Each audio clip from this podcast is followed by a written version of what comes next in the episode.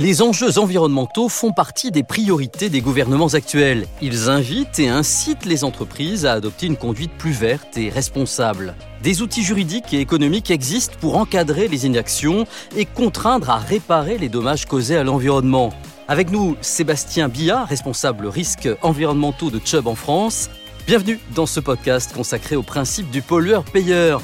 Alors pour commencer, est-ce que vous pourriez nous rappeler les origines de ce principe pollueur-payeur oui, tout à fait. C'est un principe qui ne date pas d'hier. Il a été introduit pour la première fois en 1972 par l'OCDE, l'Organisation de coopération et de développement économique, en tant que principe économique puis juridique. C'est l'un des piliers essentiels qui fondent les politiques environnementales des pays développés.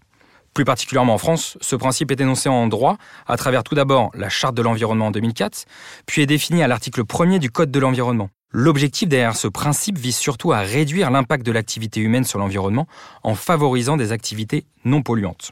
Donc il consiste à faire payer le dommage environnemental à son auteur, c'est ça hein? Exactement.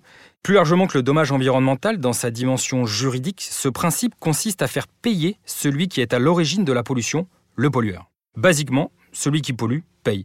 Même si en réalité on ne parle pas réellement de payer, mais plutôt de réparer en nature l'environnement. Le terme est légèrement galvaudé. Selon la définition qui est prévue au droit de l'environnement, c'est un principe selon lequel les frais résultant des mesures de prévention, de réduction de la pollution et de lutte contre celle-ci doivent être supportés par le pollueur. Alors concrètement, euh, comment il euh, s'applique? Alors le principe pollueur-payeur vise notamment à mettre en place des mécanismes de réparation des dommages causés à l'environnement, soit par des mesures de réparation en nature, soit par l'indemnisation des victimes elles-mêmes. Mais les auteurs sont parfois difficilement identifiables et les dégâts sont très compliqués à chiffrer. Est-ce que vous pouvez nous donner un exemple?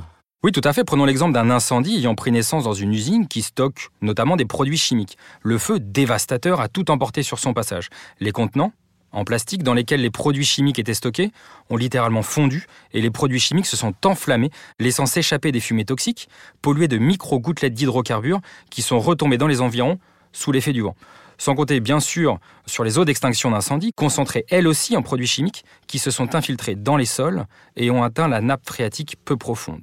Bien entendu, compte tenu des enjeux sanitaires et écologiques majeurs, sur la base du principe pollueur-payeur, l'exploitant de l'usine a dû faire face à ses obligations de remise en état immédiate de l'environnement, à son suivi dans le temps et au dédommagement des riverains impactés. Avec les euh, préoccupations actuelles, le cadre réglementaire des entreprises se durcit de plus en plus en matière de risques environnementaux.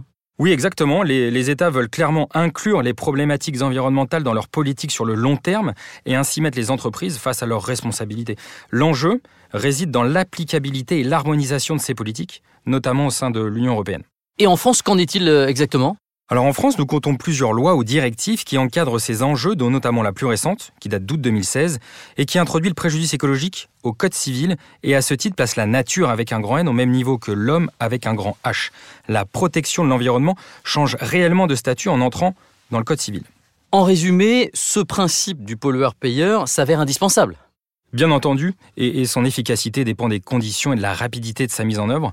Aujourd'hui, plus que jamais, la prise de conscience est réelle de la part de tous, d'un simple citoyen à une entreprise cotée en bourse. Ils se doivent de donner l'exemple et se montrer responsables. Sébastien Billard, responsable risques environnementaux de Chubb en France pour euh, ses explications. Vous pouvez retrouver ce podcast sur les différentes plateformes et sur le site internet de Chubb, chubb.com. Nos experts Chubb sont à votre disposition pour tout complément d'information. Ce podcast vous a été présenté par Chubb European Group SE, entreprise régie par le Code des assurances, au capital social de 896 176 662 euros, Tour Carpe Diem, 31 Place des Corolles, Esplanade Nord, 92 400 Courbevoie, immatriculé au RCS de Nanterre sous le numéro 450 327 374.